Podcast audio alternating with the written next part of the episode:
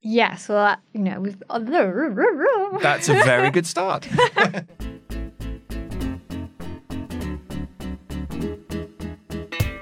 Hello, everyone. My name is Simon Hunter. I'm the editor of the English edition of El País, and this is. Eh? Podcast from El País that is guaranteed to annoy Vox supporters and detractors alike. Whether you're in a contemplative, combative, or celebratory mood, we're here for you. Tenemos más trabalenguas para ti. So sit back, relax, and let us break down all the Spanish stories that make you say. Es imposible hablar mal de Arturo, es imposible hablar mal de Arturo, es imposible hablar mal de Arturo, es imposible hablar mal de Arturo, es imposible hablar Nice to hear from our colleague Cecilia there, uh, doing the this this sort of social media challenge, which is to try and say es imposible hablar mal de Arturo as fast as you can. And uh, I do uh, recommend that you all try. it. It's actually really hard. Veronica, want to give it a go? Es imposible hablar mal de Arturo, es imposible hablar mal de Arturo, es imposible hablar mal de Arturo, es imposible hablar mal de Arturo, es imposible hablar mal de Arturo, es imposible hablar mal de Arturo. there you go. Not as easy as it sounds. Uh, today is February the 25th, 2020. And I'm here as ever with my ever loyal colleague, Melissa Kitson. How are you, Melissa? Hello, I'm good, thanks. What news this week? Well, I went to the mountains again and climbed two little peaks, which was very exciting. Oh, lovely. you were back in Cercedilla. yes, Cercedilla, really warm, warm weather, uh, but there was still snow on the top of the mountains, which was nice. Lovely. Yeah, we are having some uh, some pretty strange weather here in Madrid at the moment. Uh, as for my news, it is my birthday tomorrow. Very exciting. Now, normally uh, I I I was going to drop this in as our early clip, but uh, then I remembered about Cecilia talking about Arturo. Um, so let me just play this for you, and you tell me what you think.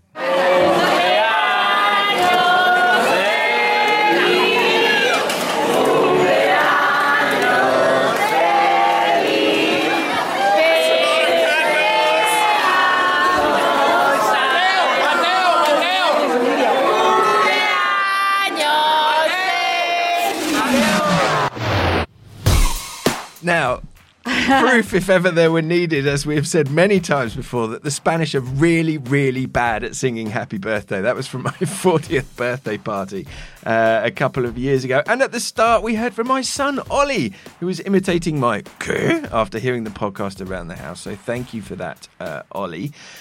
First up this week, another podcast recommendation. Now, last week I recommended a whole load of podcasts, a lot of them related to Me Too. And now, this week, I have one that is not only related to Me Too, but also is uh, completely Spain related. It's this extraordinary podcast called Motive from WBEZ Chicago, who are the people behind um, legendary podcasts such as uh, uh, Serial. And this podcast tells the story of a number of American women who claimed to have been drugged and sexually assaulted by a Spanish tour guide based in Seville. And the podcast is basically following their bid to see him brought to justice. It's an extraordinary listen. I really recommend you um, go and check it out. We're only in about, I think there's uh, three or four episodes available so far. Uh, and also, if you go and have a look on our website, on the El País English edition website, there's some uh, an interview there with the uh, the women who are putting the podcast together. Moving on to correspondence, as always, you can find me on Twitter at Simon in Madrid, and you can also use the hashtag Podcast, or you can email englishedition at elpais.es. Tell us where you're listening from, why you're listening, and suggest topics for us. And leave us a review on iTunes or wherever you get your podcast from. And please share this episode on social media. Get the word out, please. I had a lovely, we literally walked out the studio last week and I got this really nice tweet from a guy called Benji Taylor. Is at Benji Ho Taylor on Twitter. He says, Today marks my first year living in Barcelona. Thank you to at Simon in Madrid, at MN Kitson, and todo el equipo de hashtag Que Podcast for helping me settle in. Hashtag muchas gracias. So thank you, Benji. I'm really glad that you've been listening and glad that you've settled in in Barcelona. What a lovely place to be living. Uh, then we heard from our friend at the BBC, Ellis Palmer. at Ellis Palmer 94. He says, please keep up the podcast correspondence at the start. That was where we were talking about the um, listeners who've been complaining about us waffling on at this uh, early part of the podcast. And he says, my favourite Spanish word is remolacha. Ah. Beetroot, lovely word. Uh, in the previous podcast, I've not known what any of these words have meant, but I know what remolacha means, so I'm glad um, to get one that I actually know this week. And we ha- had a couple of tweets from Jason Whitaker, who's at Jason Feast. He says, Great hashtag Que podcast this week. Fascists, copious defecation, and insubordinate pussies. What's not to like? And then he also got in touch because I was asking Jason um, about changing your Twitter name. He had changed his Twitter name from Jason Fist to Jason Feast. And he says, to answer your question, you can change your Twitter name as often as you like in the settings. Just has to be available and fewer than 15 characters. So no worries if you ever change cities or forename. A, a reference there to my um, Twitter handle, which is, of course, at Simon in Madrid. We also heard from mythical sea creature Chris Thompson this week. He sent us an email saying, uh, head, um, with the subject line, To the barricades. He says, Hello and greetings from the ocean depths. I absolutely agree with this idea that the Spanish at times have a very limited idea of the idea of freedom of speech and action to support it. In your roundup, did you miss out Valtonyc or is your rapper the same man? I think I was talking about. No, I wasn't talking about No. Valtonyc, but no, Valtonyc is another case of um, a musician who ended up in court over uh, lyrics. Thank you for that, Chris. He also sends three book recommendations for you, Melissa. Oh, great. Tierra de Mujeres from María Sánchez, Largo Pétalo de Mar, Isabel Allende, and Por qué me pido un gin tonic si no me gusta, Julia Varela. Wow. I haven't checked those books, so I'm not sure if that last one's made up, but if it isn't, that's a great uh, title for a book. Then we heard from Rebecca Salama. She says, Dear Simon and Melissa, just listened to the latest podcast and heard that Melissa was in need of something good to read. I've actually just finished a fascinating book that I would recommend to anyone with an interest in Spanish history, in particular, the events that happened in the areas surrounding Madrid during the Civil War. It's called Frontline Madrid and is by David Mathieson, a British historian living in Madrid who gives walking tours of the battlefield sites. So thank you very much. And then I had a tweet from uh, a gentleman called Tweet at tweet on Twitter. He says, Simon, uh, you asked for tips regarding topics for the podcast. I've had this lingering thought ever since moving here, and it's become, become quite relevant these last days. The apparent lack of knowledge and or lack of concern or a combination of how bacteria and viruses spread. Being of the mildly inclined to worry about things, I get that I might overreact sometimes, but it amazes me on a regular basis how the Spanish don't seem to care about this. Why are people so blasé? Is it it is their culture and I do appreciate it, but it's like they were never taught about this, about communicable diseases. They are quite charming though. They even have a name for someone like me. I'm apparently escrupuloso. Now, why is it relevant? Now we have this coronavirus thing and it would spread more easily here, is my guess. I had a chat with a friend yesterday and I mentioned it. I asked him what would happen if it came here. He bluntly said, We would be fucked. It would, spread extremely fast. So that lead me, leads me to assume, yes, they do understand. So that means they don't care. It's a cultural nut I'm yet to crack. Now that is interesting. I, I have had some experience of this. You know that whole thing about sharing a salad plate? Do you do this in your house, Melissa? Yes. Yeah. Does that cause you No. that doesn't cause you I mean, I share it with one other person, so. yeah, I mean, in Spain, you have this habit of, you know, putting a big bowl of salad in the middle of the dinner table and then everyone just sticking it. And it's very funny when my parents come come over because we always have to remember to put the salad tongs out because they don't like, you know, they like to serve their salad and not, and not pick out the from the plate in the middle. So, yeah, I guess it is. It's a cultural thing to share um, and not something. And in fact, actually, Tweet Air uh, sent me this um, message before everything kicked off in uh, in Italy with the coronavirus. I mean, as it stands at the moment in in Spain, let's see where we are tomorrow. But as it stands at the moment in Spain, there are no, there have only been a few cases and nothing too serious. Um, but uh, who knows? We've got a thousand people um, isolated in a, a hotel on the, in the Canary Islands. No sharing of forks, please. Thank you. and then finally, we heard from our, another one of our podcast heroes, Mr. Alan Jones on Twitter, and he was referring to a massive feature we published last week about Vox.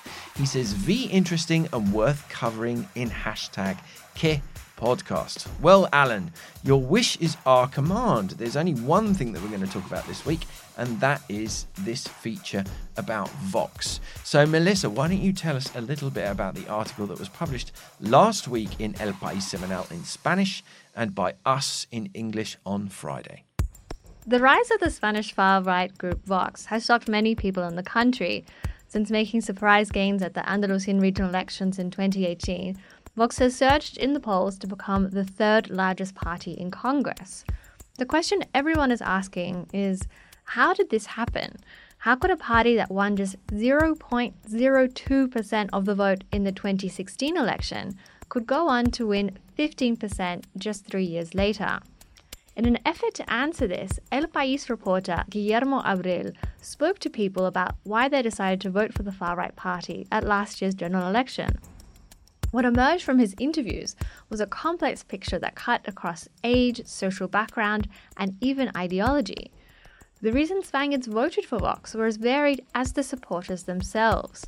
Take, for instance, the difference between Carlos Marquez and Pilar de la Puerta.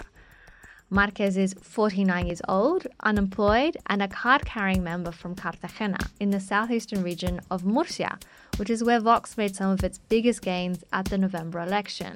For Marquez, one of the biggest challenges facing Spain is undocumented immigration. People here come by plane, on makeshift boats, anywhere they please. This place is a free for all, he told Abril. Marquez says he joined Vox because he buys into 70% of their ideology. The other 30% is not his thing because it has to do with religion. But this is precisely what has attracted Pilar de la Puerta. According to the 18 year old, Vox represents her values of family, God, the homeland. And that's not the only difference between the two Vox supporters. While Marquez lives in one of the poorest regions in Spain, De la Puerta lives in Pozuelo de Alarcón in Madrid, which has the highest capita per income in the whole country. Another surprising supporter was Jose Esteban, a 24 year old waiter who is half Dominican and half Spanish. Like Marquez, he voted for Vox because of their hardline stance on immigration, despite describing himself as a half migrant. Lo que no veo mucho es que le den subvenciones, por ejemplo, a inmigrantes cuando la gente española que le hace falta de verdad no le dan ese apoyo. I don't think it's good to give subsidies to foreigners when Spaniards who really need them are not being supported, he said. Esteban believes immigrants are responsible for more violence. There are good ones, but they are a minority, he told Abril. Vox has managed to win support across a broad cross section of society, from the 1% to the wealthiest 1%. Their concerns may be different, but as seen in this feature, all agree that Vox is the answer. All right. Well, I am delighted to welcome to the podcast uh, Guillermo Abril, who's the author of the uh, uh, article about Vox. So, first of all, Guillermo, um, congratulations on the article. We translated all seven or eight thousand words of it into English last mm-hmm. week, which was quite a Herculean task, but uh, was was probably nothing compared to the work that must have gone into your Spanish original. So, first of all, tell us how does an article like this come about and what are the decisions who makes the decision that right el país semanal is going to write about vox well, it was uh, the, um, my boss, but also the, the bosses in the newspaper. Mm. They wanted something about Vox. They wanted to know who the voters uh, of this uh, new political party. It's not new, but it's uh, their success is new, and they wanted to know that. Uh, so I guess it was uh, so the, the, the general election was on the 10th of November. So I guess this was probably the 14th or the 15th, something like that. So it was uh, um, Monica, uh, in fact, Monica Ceberio. Mm. and uh, Montserrat Dominguez, mm. both of them, they wanted the, this story to, to come about. They didn't know what exactly, but they told me start uh, talking to Kiko Llaneras. So that was the, the origin. Who is an expert in yeah. data and statistics and and so he knows uh, probably I don't know uh, more about Vox that, than the political party. Uh, yeah. He knows a lot. And he told me he even made like an app, a widget for me, in order to search those areas in which Vox had the extreme success or um, above the mean success. Um, so that was the, the origin. He even looked for places like uh, where is the place in Spain where, or the, the how do you say, the district in Spain Yeah. with more Vox voters per square meter. He Oh, would even search for that, which brought uh, brought us to, to a dead end because it was he, like big moles of buildings, you know. Oh, was- sure. um, but that was the origin, and, and I started speaking to voters. Mm. But um, I mean, what what the, um, the editors Mm. wanted was um, to see people uh, that voted for Vox to understand their reasons, but to see their faces Yeah. in the places. That was Mm. the key aspect. I mean, I had many people that wanted to speak for this article, but didn't want to appear on the article Oh, how interesting. because um, as, as you know, um, Vox, the, the political party, has a veto on the El País newspaper. Yes. So that, that's the party. But you know, that idea also goes into the voter. Mm. And um, for the voters of uh, Vox, El País it's like uh, fake news Yeah. for them, so that kind of thing. And uh, so that was a hard task to convince people. Mm. Uh, but I guess uh, so. What we did is I, I spoke to many people to try to understand uh, the main, the three main voters. So that I, I mean, we defined like this kind of uh, with uh, together with Kiko uh, Llaneras, that kind of voters, and then we decided to just uh, go. Go We and had- find them. Uh, go and find them. Go to those places. Mm. Uh, and go to do journalism. It's Yeah. uh, to try to understand um, not only, I mean, what they say. Mm. Uh, I mean, I voted because this, this, or that, uh, but to understand the problems that people face in those places. Yeah. So that was that was it. We went to Murcia, uh, Almeria, and came back to Madrid and did the um, the, the outskirts of Madrid, um, especially the south, where um, Vox was. Uh, I mean, the, the one of the the places where they had their their best um, results was in in that areas. Yo he votado a Vox porque estamos ya cansados. Yo quiero no tener vergüenza para salir por la calle y decir soy española. Defiende mi idea religiosa. Now, in the article, you included a box uh, which basically covers some of the responses to the, the the kind of you know the fake news and the twisted facts that Vox itself propagates. When you are interviewing people and they come out with these facts, do you challenge them? Do you see it as your job to to to challenge those facts, or do you are you just there to let them talk and let them tell you that, what they that think? was, um, I mean, in a journalistic um, debate that we had here, is how to um, interview people, how to interview voters. I mean, if you confront every fact that a voter tells you, you will never interview no, no one. Mm. How we did, how um, how we prepared the, for this article is to, okay, listen to what people have to say.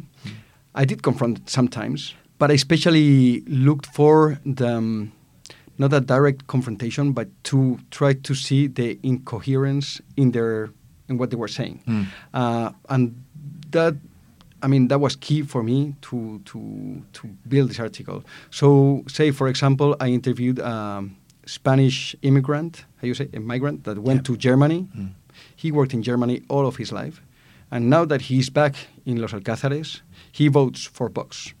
So obviously, I asked. um about migration. Did he suffer that kind of things when he went to Germany when he was uh, an adolescent? And he told me, yes, I did. Al principio los alemanes, no, como si fuéramos, más que viene aquí a trabajar, le quitamos los puestos de trabajo y ellos no. Pero a mí no me interesa aquello, ahora estoy aquí en España. But I don't care about that anymore. Now I'm here in Spain, and uh, what I feel is that I'm insecure, and my mother is insecure. So I mean, was not. Um, I mean, there's there's one of a huge thing that um, one interviewee says that is um, every migrant uh, receives money whenever they land in in in, in Spain. Um, after that, he tells you how he um, uh, informs himself, how, how uh, Yeah. what kind of news he reads. And Yep. he says he he doesn't trust anymore um, the news on the TV Yeah. because they are lying. Yo es que llevo un montón de tiempo que es que ni veo los telediarios, porque cada vez que los veo es que digo, ¿cómo nos están mintiendo? ¿Entiendes? ¿Cómo te informas entonces? So I asked, so how do you get information? I mean, he says uh, Facebook, uh, social media, and uh, groups of friends that I have that I trust more because they have in- información fidedigna, so it's like um, fully trusted uh, Yeah. information. Ciertos grupos que tengo yo que son más fidedignos que, que la telebasura esta. I mean, you don't have to to say that immediately. So when he says about this uh, money that migrants are receiving, but you can ask about yourself uh, what kind of information this man is getting. For me, that was the key uh, part of this of this article. Because he, he, he came up with that great quote. He said, Yes, because the things I read in my groups and the things I see on the news, they're completely different. It's of like, course, okay, they, of course, they're different. Why would that, be? That's it. That's it. Um, was there anything that particularly surprised you speaking to people for this interview, or was what you were hearing pretty much what you expected to hear? I mean, I, I was surprised by the people, the kind of people that were saying those kind of things. I was not surprised by what they were saying because there's just things that you listen. But what it was uh, impressive is the kind of people that are saying those things. There's this uh, half immigrant. That's a, that's a, that's surprising that a half immigrant. I mean, is it surprising? Well, yes and no. Um, Jose Esteban, he's uh, half. Um, I mean, he's Spanish, but his mother is uh, Colombian. Uh, Mm. Colombian, um, Dominican. Dominican. Sorry, and he has a very anti-migration Mm. um, feeling. Mm. And I even said, so, so why are the, what are the reasons? I mean, we didn't know the reasons why he voted. He, we, it was, it's a long story how we, we met him. But in the end, he said, so, it's, uh, it's, uh, the main reason is migration. And we even said, uh, uh, I don't know, and Catalonia, maybe, is it uh, something for you? No, no, no, no, it's migration. So Yeah. it's migration.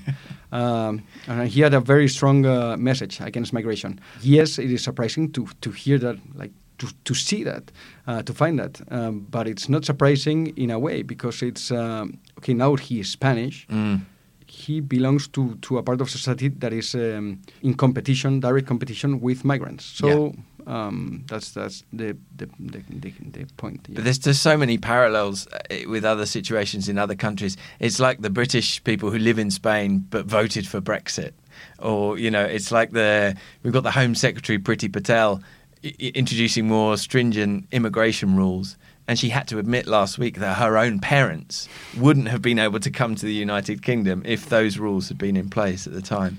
Um, has the article you were you were mentioning that people were reluctant to speak to you if if their if their faces were going to appear? Has the article had any consequences as far as you know for the people that you've spoken to? Has anyone got in contact with you and said, "Oh, I'm being I'm being attacked on social media"? Uh, I had some some people that didn't want to appear, but then they said, oh, no, "Don't appear in the article." So it's uh, strange. But then I have others that are very proud of having uh, been part of this. Um, so I don't know, different responses. People that I interviewed but didn't want to appear, uh, they were critical about it, but didn't. I mean, just so uh, I mean, different different experiences. Yeah, absolutely. I logged onto Twitter on Saturday afternoon and it was all kicking off. People were going crazy. Uh, at this point, the article hadn't been published. I think you were mentioning that uh, you'd done a podcast with uh, uh, Veronica um, about the article. Um, and so I think all that was out there was the sort of, you know, the advanced kind of marketing of the, you know, of the article, as it were. And people were going crazy and uh, accusing detractors of Vox were accusing El of uh, whitewashing the party. Uh, but then, of course, once it came out, even the supporters of Vox, I don't think Vox liked it very much either, did they? So you see, sort of seem to have simultaneously managed to piss everyone off, which probably means that you were doing something right. So, so tell us what that what, what- was that experience like for you over the weekend? Well, I was overwhelmed. I mean, it was a huge success for the article. Uh, I guess so, in a way. But the debate was uh, not about the voters, uh, which for me was the important thing. The the debate was about um, do we have to speak to people that voted for Vox? Is this uh, whitewashing or not? So, I mean, it was a journalistic debate, and how to how to do it. How can we speak about a political party that has uh, 52 peop- mm, people in Congress, 3.6 million people that supported the. Do we have to understand this? How do we understand it? Uh, for me, the way is to do journalism, which is go to the places, speak to people. Of course, you have to uh, give them how you say the co- contrast to to that. Mm. Um, but um, I believe, it, it- I mean, w- we did it in a, in in the best way that we can do it. Um, that is talking to people. But uh, I mean, it was huge. I mean, on, on Monday, so the fast began on on Saturday. Uh, all Sunday was uh, that was the debate, and even on Monday the TVs uh, were speaking about it. Nobody has the the perfect answer, I guess. Uh, how should we do it? And I, I liked very much um, um, the answer of Marta Peirano, which um, she she tweeted something that is um, we should we should have the, um, the same response as to like the, like the kind of hacker response, which is if you know a better way of doing it, hmm. then do it. Yeah. But uh, I guess for I mean we we- we've been thinking almost three months about it. Mm. Uh, we've been thinking a lot of how on how to do it. We did it in um, I think in the best way that we, we can do it. Well, congratulations again, Guillermo. It was a fantastic article. I thought it was uh, really interesting. Um, if you can tell us, what will your next big feature be about? Are you working on uh, anything as controversial as Uh, is there anything as controversial as, as Vox? I don't know. If, if I if I can find it, I I will I will go for it. Excellent. Well, we look forward to reading it. Thank you very much, Well, Guillermo, for thank you spending so some much. time with us. It's been a Yeah, pleasure. Absolutely. Okay. Look forward to your next article.